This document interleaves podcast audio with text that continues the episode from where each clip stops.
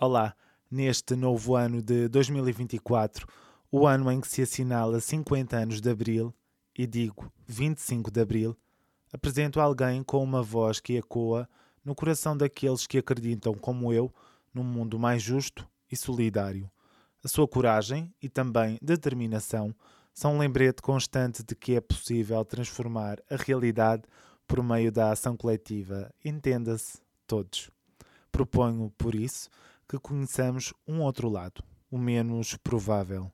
As reflexões sobre liberdade, a vida no teatro, a forma como os seus amoldaram e o futuro. O futuro do país, o futuro que a espera e também o futuro que nos espera. Apresento muito mais que uma figura política ou da política. Catarina Martins, bem-vinda. Olá, obrigada. Gosto muito de cá estar. Obrigado por ter uh, finalmente conseguirmos estar em conseguimos, estúdio. Conseguimos, conseguimos. Foi, foi aqui um objetivo conseguido e comecei este texto, esta apresentação, por tocar aqui no tema da liberdade e gostava de lhe perguntar se a luta pela liberdade é uma luta de todos nós. Eu, eu acho que é. Eu tenho a idade do 25 de Abril. Quando foi 25 de Abril tinha nove meses, ou seja, a minha vida foi a crescer com a democracia a fazer-se. E ainda que não tenha memórias, obvi obviamente, de 25 de Abril, tenho alguma noção de como a escola pública foi crescendo, de como o Serviço Nacional de Saúde foi crescendo, como foram crescendo as liberdades, e essa ideia de que as coisas nunca foram oferecidas, foram sempre decisões coletivas pelas quais se lutou, e isso é eu acho que isso é muito importante. E essa ideia de que a liberdade um, é, é sempre um processo permanente em que nos discutimos e em que vamos construindo as condições para todas as pessoas terem liberdade. Porque quando só alguns têm liberdade, isso não é bem liberdade.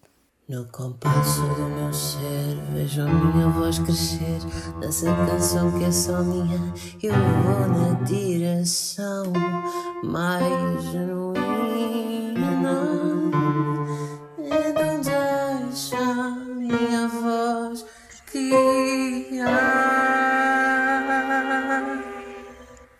A Esperança Atrás do Muro, um podcast de André Filipe Oliveira.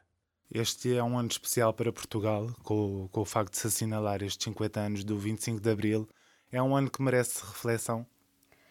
Acho que sim. Acho que, era um, acho que é um bom ano para nós pensarmos que é que, como é que coletivamente se organiza e vermos o 25 de Abril não como aquela celebração em que levamos o cravo ao peito. Eu também ponho o cravo ao peito. Eu gosto muito de pôr e desfilar da minha liberdade e tudo isso. Mas mais do que afirmar o nosso compromisso com o que foi, é percebermos essa força extraordinária que tem um país que quer mudar e que quer fazer coisas em nome do coletivo, não de uma forma egoísta, não de uma forma individual, mas em nome do coletivo. E perceber que os perigos hoje é a política ter ficado, a política enquanto construção coletiva, ter ficado muito refém de alguns momentos mais ou menos rituais. A escola pública foi feita por pessoas que se organizavam para aquela escola. O Serviço Nacional de Saúde por pessoas que se organizavam. A habitação teve movimentos, a cultura teve movimentos. Ou seja, as pessoas organizarem-se de todas as formas, em sindicatos, em cooperativas, em associações, em movimentos, de, enfim, das mais variadas formas, para pensarem coletivamente o que querem e criarem uma agenda que possa mudar o país melhor para a sua comunidade, para o seu coletivo, que depois somos todos nós, que estamos ligados sempre. Eu acho que isso é extraordinário. E o 25 de Abril é, é prova disso. O 25 de Abril não foi um golpe militar. E nós temos muito a agradecer aos capitães de Abril. Mas temos que perceber que o que fez a democracia foi essa capacidade do povo se mexer e se organizar para o que quer. É maior esse, esse sentimento que muitos têm dito que está adormecido. Concorda com esta ideia? Eu acho que foi eu, eu acho que foi fomos nos acomodando e acho que houve estratégias políticas que criaram esse acomodamento a que a decisão fosse cada vez mais distante das nossas vidas. Uh, por exemplo, as escolas não têm gestão democrática. Já tiveram. Ou seja, não é bom toda a gente poder decidir e poder votar sobre quem dirige uma escola, porque não. Porquê é que há tantas nomeações e não há mais eleições? Também no Serviço Nacional de Saúde. Porquê é que as associações de moradores foram perdendo a importância no projeto? Aliás, depois ficámos sempre com a habitação coxa. E, portanto, essa...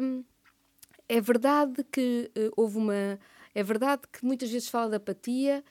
Precisamos também de perceber que foram construídos mecanismos que foram retirando essas esferas de decisão e de confronto cotidiano, esse confronto no bom sentido, que é nós os dois temos uma ideia diferente, mas temos que partilhar o mesmo espaço e pensamos como é que queremos que ele se organize. E isso é muito bom e eu acho que reivindicar esses espaços é fundamental hoje, porque eu acho que as pessoas têm mesmo muita posição sobre as coisas. Eu não acho que nós sejamos um país apático. As pessoas têm ideia das mais variadas, as variadas gerações têm ideias sobre as mais variadas coisas que gostariam. Precisamos depois de coletivamente encontrar vários mecanismos para que isso tenha força, para que ande. Falou de um ponto muito importante que eu acho que tem sido comum à, à luta ou à discussão de ideias, que é hum, o agudizar de posições um, entre, entre pessoas. Isso, isso é saudável para a democracia? Isso é saudável para o debate de, das próprias ideias? Depende. Ou seja, eu, eu, eu acho que é bom que haja posições claras. E as pessoas defrontam-se com posições claras. Mas democráticas. Democráticas, claro. É a linha. É a linha. E isso isso é muito importante porque quando, quando há posições que não são democráticas, quando há posições que tendem a desvalorizar umas pessoas face a outras, são posições que não, não podem ser aceites, pelo simples facto de que estão a dizer que há alguns que têm direito a fazer coisas em coletivo e outros não. E, portanto, isso não pode ser aceito. Não se pode aceitar o racismo, não se pode aceitar o machismo, a misoginia, não se pode aceitar a homofobia, não se pode aceitar nada numa democracia que diga que o outro é inferior ou tem menos direito a ter decisão por alguma razão. Esse tipo de debate não é possível ter. E aí é preciso ser-se absolutamente claro. Com isso, não. Agora, que haja visões diferentes de, do país, da escola, do trabalho, do bairro, do que for, e que seja possível discutir, sim. Caramba, a democracia é feita de discussão. Ou seja, se, se for impossível nós conversarmos, discutirmos, termos posições, às vezes fortes, diferentes uns dos outros, também não somos capazes de construir nada em comum. É importante essa, essa reflexão conjunta, até porque depois saem ideias mais fortes, não é? Mais estruturadas. Claro, às vezes tenta-se é criar uma armadilha que diz ou aceitamos discutir o ódio, que é uma coisa que não se pode discutir, tem que se recusar simplesmente, ou não estamos a aceitar fazer todos os debates. Isso não é verdade. Recusamos o ódio e recusando o ódio fazemos todos os outros debates. Mas há, há, aqui esta ideia: vale a pena ir para debate com quem não é democrático, para quem pisa estas linhas da democracia, do respeito pelo outro? Eu teria algum cuidado com a ideia de que as pessoas são todas classificadas como um todo. Isso é muito complicado. Hum, às vezes há pessoas que podem aderir a projetos políticos que são uh, até neofascistas. Uh, e, e, nós temos tido exemplos, até fora de Portugal, muito, muito complicados, e aderem por razões que devem ser debatidas. Uh, aderem, por exemplo, por considerarem que a promessa de uma democracia liberal as deixou para trás e elas não têm nenhum lugar. E eu não vou classificar todas as pessoas como pessoas com quem eu não vou conversar. Há coisas diferentes. Uma coisa é recusar que determinado tipo de ideias possam ser debatidas ou que possamos tolerar determinado tipo de ideias. Outra coisa é acharmos que não conversamos uns com os outros e com as pessoas. São coisas diferentes. E eu acho que tentar compreender, falar, ir à luta, não, eh, isso, isso faz sempre parte. É o exercício saudável da, da As bolhas não são boas. As, não é confortável estar com alguém que diz alguma coisa que nos ofende. Mas menos confortável ainda é vivermos num mundo em que estamos todos em bolhas que só falamos com quem nos é mais próximo, porque isso significa que nós desistimos de construir coletivamente, seja o que for. Eu não estou a dizer com isto que se aceite o que é ofensivo, que se aceite o ódio, estou a dizer é que há um nível de confronto, de debate, a que nós temos que nos expor, a que temos a obrigação de fazer para continuarmos a ser uma democracia. Isso não significa estar hum, a desvalorizar a opinião do outro, nem, nem no fundo, prevalecer a nossa sobre, sobre a do outro no fundo, eu, eu, eu, acho que nas questões da, da, igualdade e da liberdade para toda a gente, eu não, não, não vejo como é que é possível alguém convencer, ou como é que é possível uma conversa para nos convencer que há umas pessoas piores do que as outras. Essa conversa não tem interesse nenhum e deve ser rejeitada, pelo simples facto que não existe. Não é? Seja o respeito por pessoas, afasta essa conversa.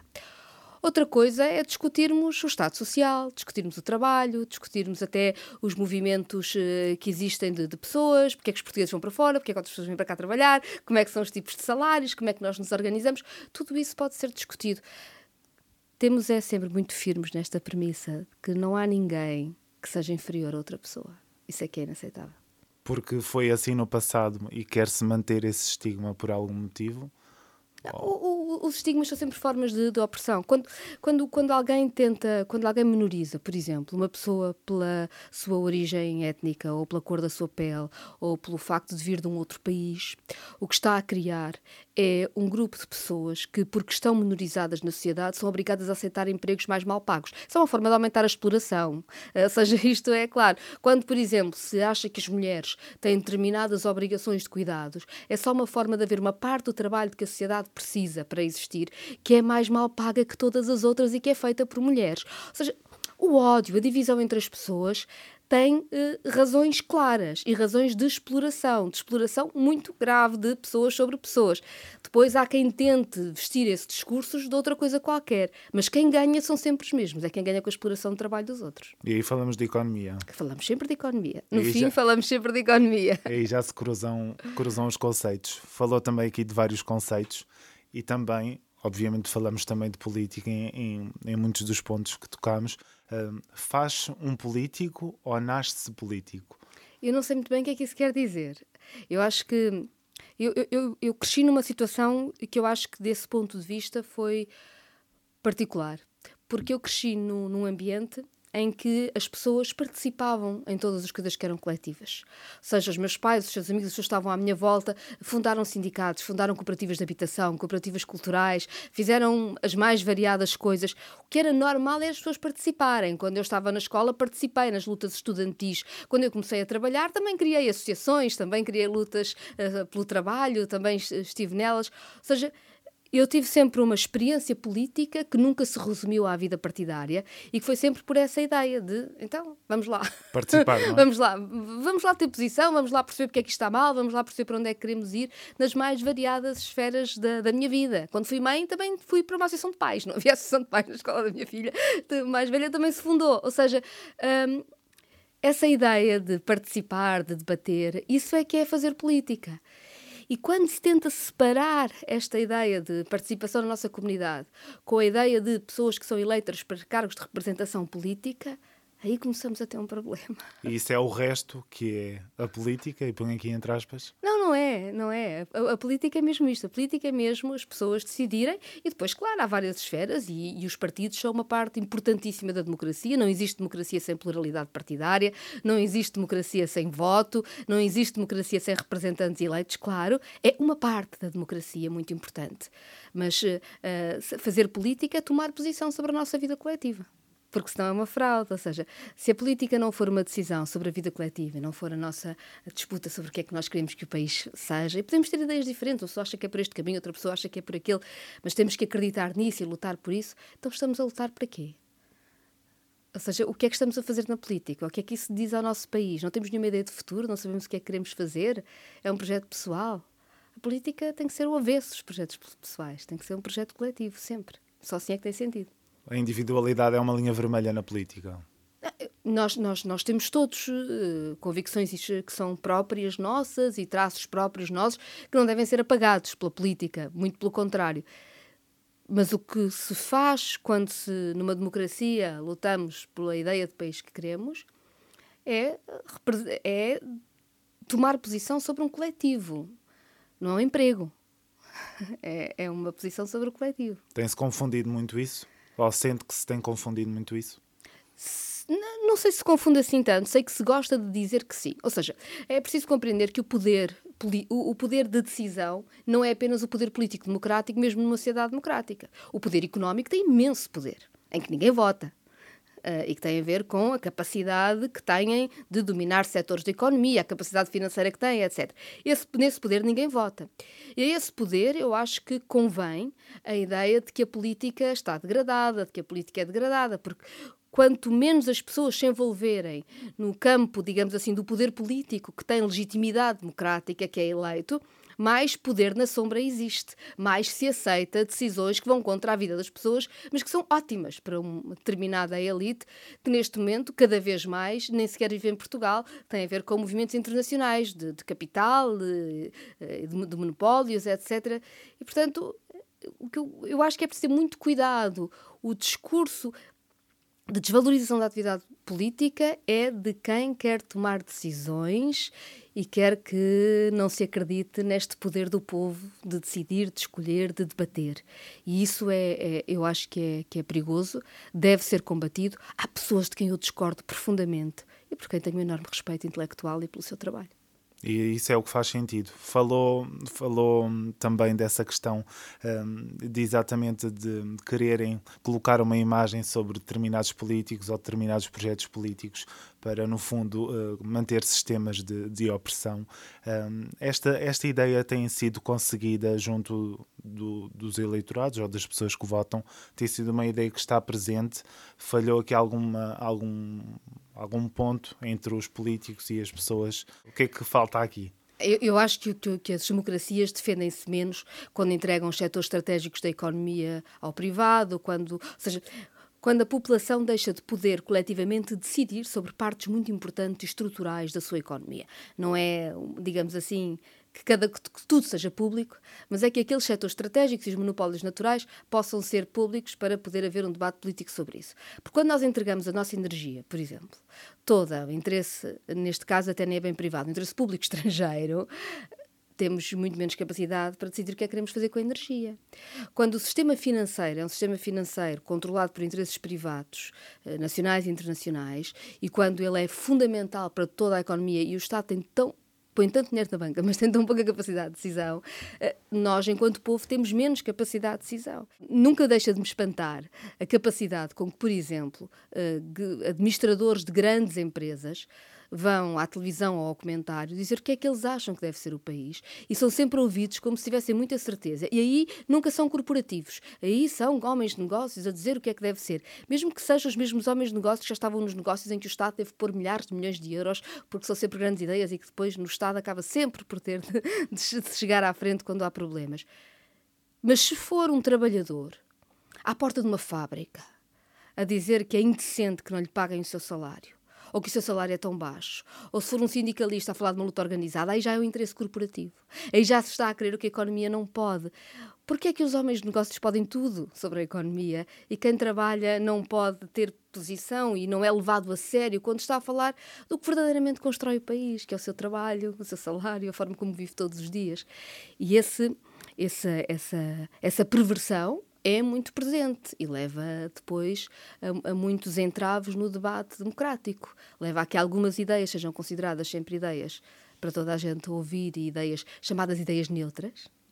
Que não são, não é? Que não são. E as outras ideias, enfim, lá estão eles a defender os seus a corporação ou a clientela, ou seja o que for. Ou seja, quando se está a falar de trabalho, por exemplo, que é absurdo que, que, no fundo é um direito fundamental, não é? Claro, e não é só de trabalho, quando se fala de cuidados, quando se fala da mais, das mais variadas coisas, ou seja, a, a, a voz, a voz de quem tem interesses económicos fortes tem sempre uma credibilidade no espaço mediático absolutamente exagerada e muitas vezes até numa espécie de um clima de impunidade, porque até já podem ter feito os maiores malabarismos, já podem ter sido resgatados por dinheiro público e continuam a poder falar como eles sim soubessem qual é o rumo para a economia. Como se fossem donos disto tudo, uma célebre expressão muito portuguesa. Sim, é? e vão uns e vêm outros, não é? O problema é que aparece sempre alguém para substituir e, sobretudo, essa, essa ideia.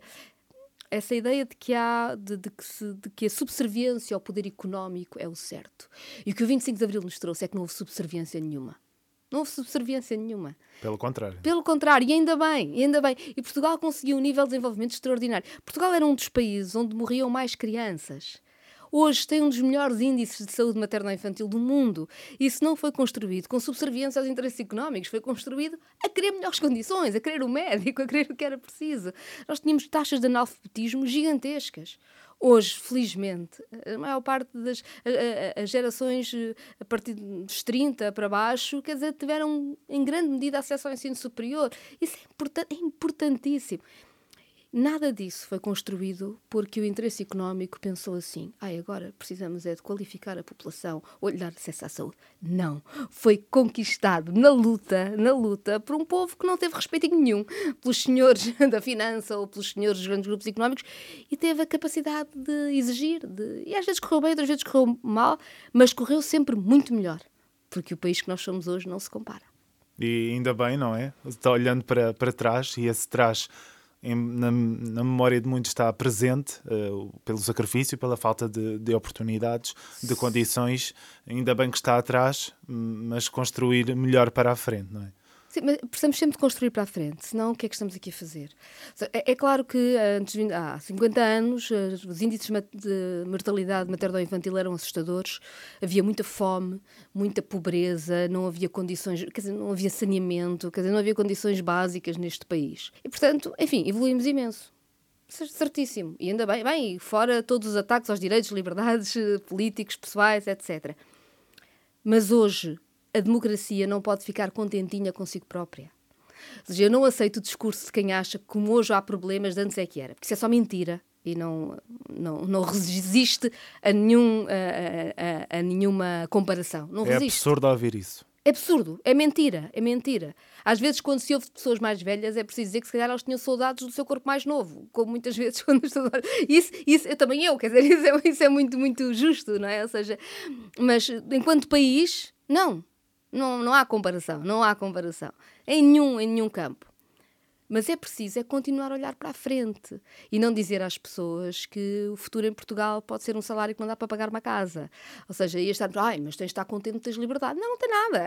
A liberdade Sim. também é a liberdade de ter um salário que paga uma casa, ter uma casa que o salário possa pagar e não andar de mão estendida a ver se há um, um apoio não sei de onde. Portanto, a comemoração do 25 de Abril tem de ser pela força do que é preciso fazer e não simplesmente por dizer agradece o que tens, mesmo que estejas aflito, porque ainda bem que vivemos em democracia. Está bem. E agora? Agora queremos mais, agora queremos viver todos em condições. O 25 de Abril foi feito para isso, não foi feito para se autoelogiar. Claro. E essa, essa ideia de que estamos reféns de determinadas coisas, como acesso a uma casa, acesso a um emprego com um bom salário, isso tem ficado muito presente. E aí há liberdade? Pois não, não há. Quando, quando, quando as pessoas vivem na, no fio da navalha todos os meses, quando as pessoas têm medo do despejo, não sabem como é que se vão organizar, não há.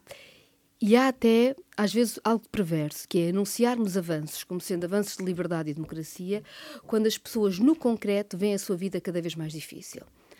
Ou seja, ainda bem que temos legislação que é muito avançada, e é, e, e ainda bem, e foi preciso muita luta para isso, que é muito avançada no respeito pelas pessoas, na, na sua diversidade, ainda bem. Mas não basta isso. Porque se nós dizemos às pessoas, ah não, é ótimo termos uma legislação muito avançada, e as pessoas veem a sua vida atrasada, nós não estamos a fazer nenhum favor à democracia. Nós precisamos mesmo que os direitos, a liberdade, a capacidade de usufruir da vida, da cultura, de tudo, seja real, real, porque só assim é que as pessoas têm projetos coletivos, comuns, e têm que ter perspectiva. Às vezes nem é só o que se tem em cada momento, é saber que estamos a andar para um sítio qualquer em que podemos acreditar. Não há nada mais pernicioso, desastroso e antidemocrático do que dizer às gerações mais jovens que têm que se habituar a viver pior do que viveram os seus pais ou os seus avós. Isso é absolutamente inaceitável absolutamente inaceitável. A solidariedade intergeracional é entre todas as gerações e é de conseguirmos melhores condições de vida, até porque Portugal foi sempre um país de muita pobreza. Mesmo nestes 50 anos de 25 de Abril, muita coisa mudou, mas continua a ser um país com enormes desigualdades, com muita gente a viver com muitas dificuldades, com muita incerteza, com muita imigração por falta de perspectivas. Acho que é ótimo que as pessoas vão para o outro lado se lhes apetece. Acho péssimo se as pessoas serem, são obrigadas a abandonar o seu, o seu, o seu país porque não têm emprego. Portanto, um emprego com salário minimamente digno. E, portanto, esta ideia de que os avanços se celebram, mesmo quando a vida das pessoas não os vê, eu acho perniciosa. Os avanços celebram-se na medida em que eles são compromissos para chegarem à vida concreta das pessoas. E que são sentidos, não é? No fundo, que as pessoas também tenham essa, essa vivência claro, posi tem que ter a certeza. Há, há um exemplo que me, que me tem afligido muito, ainda aqui até, por exemplo, para os direitos das mulheres. Nós temos uma legislação avançada, eu já nem vou falar, também podemos falar disso, desigualdades salariais, desigualdades de todo tipo, violência contra as mulheres, etc. Mas pensemos, por exemplo, no aborto. O direito à interrupção voluntária da gravidez foi legalizada e é possível fazer no SNS. E nós depois vemos os relatos constantes do Serviço Nacional de Saúde a recusar sequer o acesso à primeira consulta para a mulher poder fazer a interrupção voluntária da gravidez dentro das semanas que é legalmente possível fazê-lo. O que é que isso nos diz sobre os direitos das mulheres? Que é que isso nos diz sobre a forma como nós respeitamos ou não o corpo das mulheres? Quando uma mulher um Serviço Nacional de Saúde não tem acesso ao aborto, que é um direito seu, naquelas semanas em que é legal, o que nós estamos a dizer é uma de duas coisas. Ou ela vai ser mãe contra a sua vontade, ou ela vai ser empurrada novamente para a ilegalidade e para os perigos de saúde e de vida que nós vimos antes de, de ser legal. Portanto, eh, nós não podemos ser um país contentinho com as leis que somos capazes de produzir. Nós temos que ser um país que é capaz de concretizar os direitos que escreve e bem na lei. E eu não estou a dizer que não é importante estar na lei, é importantíssimo. O que eu digo é que não pode ficar por aí. Não pode ficar só no papel ou naquilo que, que está escrito. E, e tem palavras. que ser para toda a gente, uhum. não pode ser para quem tem sorte. Não pode ser para quem tem sorte que sou médico de família. Uhum. Tem de ser para toda a gente. É uma realidade que tem, tem estado presente, presente e, e atravessa diversos quadrantes. Permita-me voltar aqui um pouco atrás. Falou nesta, nesta reivindicação, nesta voz ativa um, que se envolveu desde sempre, desde tão pequenina também com os seus. Um, isso foi no fundo, percepcionado por aquilo que tinha à volta ou, no fundo, instigado também? Não, acho que era, que era a forma normal de, de, se estar, ou seja, a solidariedade era normal. Quando eu era ainda bastante pequena e, e ainda com, sem nenhuma capacidade de perceber ou discutir o que estava a passar, em minha casa, por exemplo, ficavam pessoas que vinham da Galiza fugidas do Franco e do fascismo. Uh, e portanto, a minha vida foi sempre uma vida em que sabia que havia lutas, havia solidariedades, havia pessoas que se cruzavam para fazer uma vida melhor para toda a gente. Teve exemplos no concreto? Sim, ou seja, não tive conversas do género, não tive conversas de autoajuda e motivadoras sobre, para me envolver em atividades coletivas, não. Também tem a ver com a minha idade, com, com a minha geração, com a forma como eu, como eu cresci. Eh, e era bom, as associações de estudantes debatiam muito mais o que queriam na, para as escolas e depois para as universidades do que propriamente as festas e as queimas. Também não havia tanto dinheiro das cervejeiras a fazer com que a democracia sobre as universidades passasse a ser mais sobre a organização de festivais ou de viagens finalistas do que propriamente sobre a escola que se quer e, portanto, houve um ataque grande dos interesses económicos a muitas formas de democracia e de organização que eram naturais na minha, na, para a minha geração e que foram ficando cada vez mais difíceis. Agora, eu não acho que isto seja uma condenação, é preciso é reivindicar esses espaços. É, é sempre possível reivindicar Estar atento, espaços. É? Exato. E no fundo, essa atenção uh, guiou também toda a tua vida pelos estudos que, que fez. Tentou direito, mas aquilo não, não correu bem, não é? Não, não, eu não sabia o que é que queria estudar. Na, na altura é preciso perceber, havia muito pouco, ou seja, havia. Uh, havia muito menos ensino artístico do que há hoje, não é? E, portanto, Mas essa era a primeira escolha. Teria sido se não fosse só o Conservatório em Lisboa, que era uma coisa muito distante e mais complicada para mim de perceber o que seria e ter coragem de vir lá de cima para cá à altura, mas não havia mais nenhuma opção na altura, não, não havia mais nada. Mas na altura o Teatro Universitário, por exemplo, era uma grande escola de formação, houve muita gente que se formou assim. Felizmente agora já não, a minha geração foi a última e talvez na mesma minha geração já houve pessoas, muito mais pessoas com muito mais formação. Felizmente são muito melhores são fantásticos, isso é ótimo. Uh, mas, portanto, era um percurso muito típico de quem, sentindo, que tinha sentido que, eventualmente hoje encontraria lugar no ensino artístico e na altura como o ensino artístico era uma coisa que praticamente não existia, a pessoa ia para o que podia, quer dizer, eu era boa aluna, era suposto, perto, que, é? é? suposto que depois da, da, do liceu fosse para a universidade eu fui, devo dizer que foram anos gloriosos de luta contra as propinas, perdemos também essa luta, uh, mas fizemos-la com muita convicção. Houve a tentativa, não é? Que é o que deve hum, prevalecer, não é? No fundo. Mais, não, sei, não sabemos o resultado. Eu acho que não se tenta para falhar, tenta-se para conseguir, mas como não sabemos o resultado, temos que ir à luta. Um, e, e, e foi, mas na verdade não era de todo uh, o espaço em que eu me sentia bem, era aliás bastante conservador. Uh, e depois comecei a trabalhar, e portanto, eu, eu, depois acabei por me licenciar e fazer mestrado, e agora até estou a tentar repegar outra vez no doutoramento, não por uma atividade profissional, porque a minha formação foi uma formação que veio muito do teatro universitário e de formação de outro tipo, e, e tive, julgo eu tive a sorte, na altura também era assim, ter uma série de formação em quadros não formais, não de escola, mas com um dos maiores professores em Portugal da área, portanto tive essa tive essa tive esse, a troca privilégio. da experiência, não é? Exatamente, porque porque era bem, né? Como a ensino artístico era estava pouco formalizado, havia outros, outras outras formas de fazer.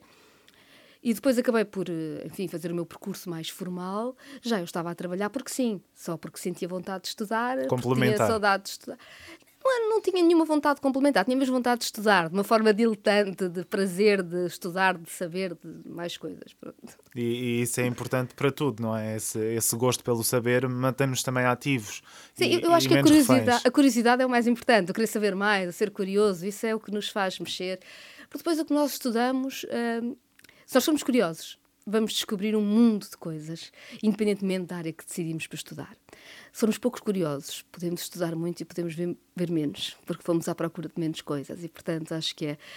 Um, eu tenho um enorme respeito por quem tem uma formação muito especializada desde muito jovem, é muito necessário, mas acho que opte porque percurso de vida, se optar, a curiosidade é sempre fundamental para não ficarmos quadrados e para conseguirmos ver o mundo nas suas múltiplas diversidades, contradições, porque ele é assim mais bonito e é também com isso que temos que viver. Evitar pensa, sermos reféns de determinados pensamentos ou determinadas correntes, porque elas também nos podem isolar nas tais bolhas que falamos. Sim, há uma, há uma frase de um, de um, grande ensinador, o Peter Brook, que é uh, Hold on tightly, let go lightly, que eu gosto muito, que é agarrar com força aquilo em que acreditamos e, deixar e, e, e deixar ir. ir com suavidade. Ou seja, eu acredito muito que eu levo muito a sério as convicções. Uh, ou seja, acho que, acho que nós temos de pensar sobre o que, é, que é que achamos do mundo e sermos coerentes com isso. O que não quer dizer que sabemos sempre mais do que os outros. O que não quer dizer que nunca nada muda. O que não quer dizer que, até para atingir as mesmas uh, finalidades, não haja caminhos que têm que ser adaptados ao momento em que estamos a viver.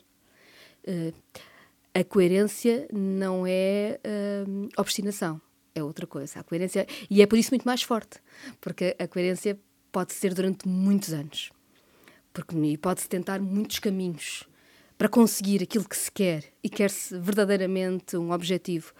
Enquanto quem é muito obstinado corre o risco de, passado pouco tempo, desistir de fazer seja o que for, e isso é péssimo. Porque tinha um objetivo específico e aí pode. Ou porque, ou, ou porque teve uma desilusão e não soube, não soube viver com ela.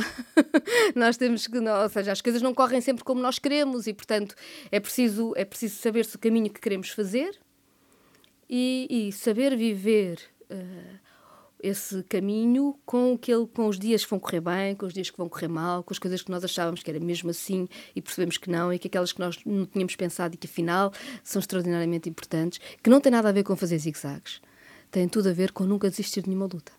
E seguir, não é o deixar ir, o, seguir, o seguir o caminho. Falou do teatro, ele foi uma parte importante da sua vida e acredito que se mantenha nessa, nessa categorização de importância. Um, o facto de, de nomeá-la como atriz, uh, ou muitos nomearem-na como atriz, isso tem que peso para si?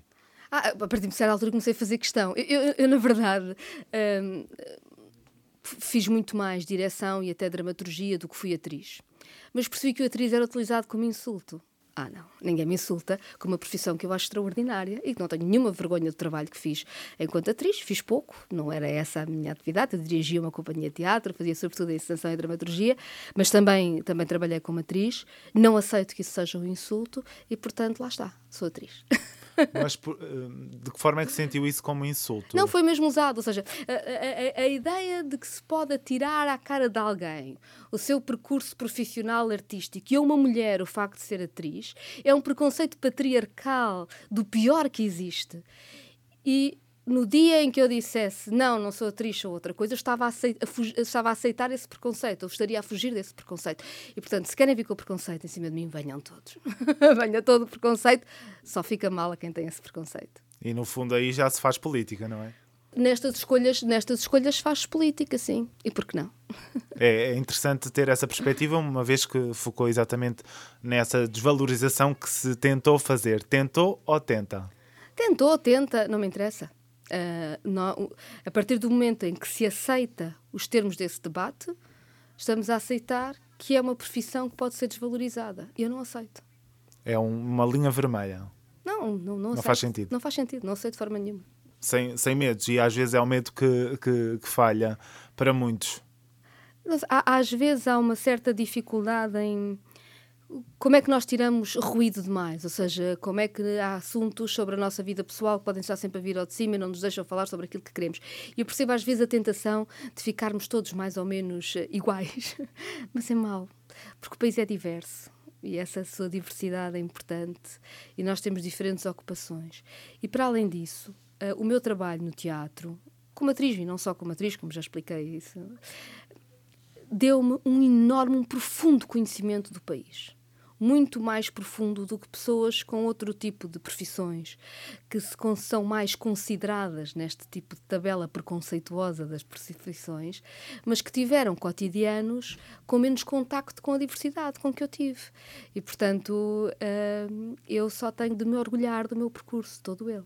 E aí falamos dos itinerários que fez com a, com a, com a companhia, esteve.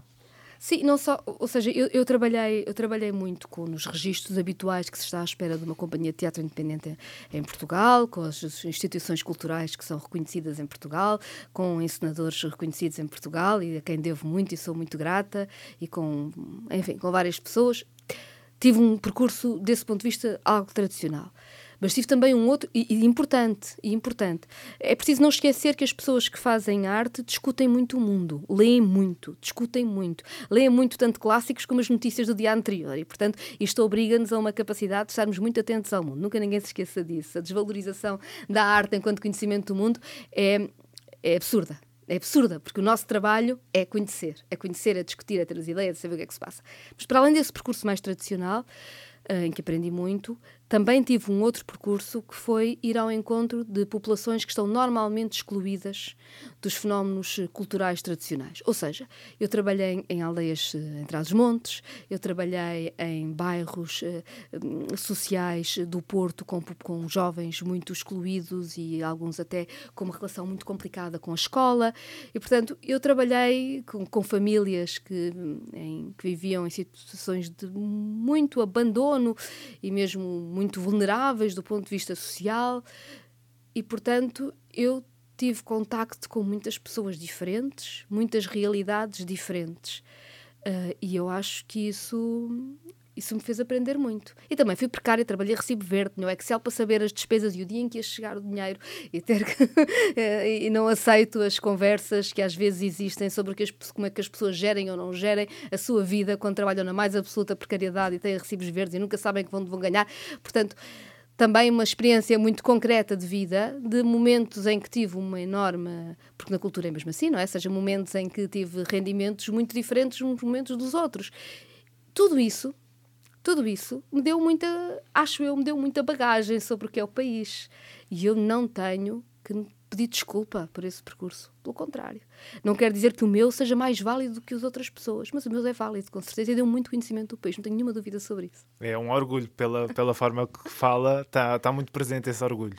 Tive a sorte de fazer sempre o que quis e o que gostava, com custos pessoais, às vezes altos também. Que uh, tipo de custos nos permitir a partir? Não ter dinheiro para, para, para, para, para algumas coisas, de haver, de às vezes haver determinado tipo de projetos que ficava mais ou menos boicotado, de ser preciso retomar às vezes tudo de princípio para fazer.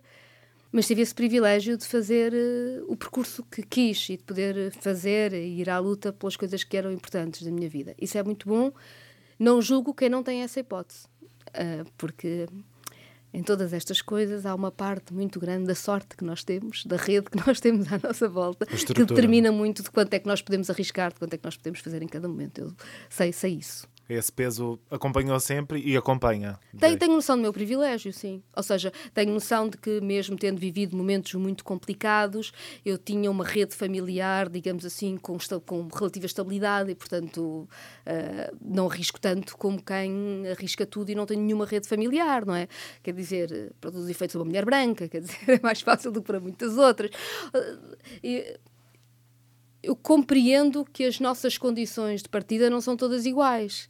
E nestas coisas não gosto nada de quem diz que eu tive muita força e fiz o que quis. Eu acho que tive bastante força para fazer o que quis. E tive sorte e tive apoio.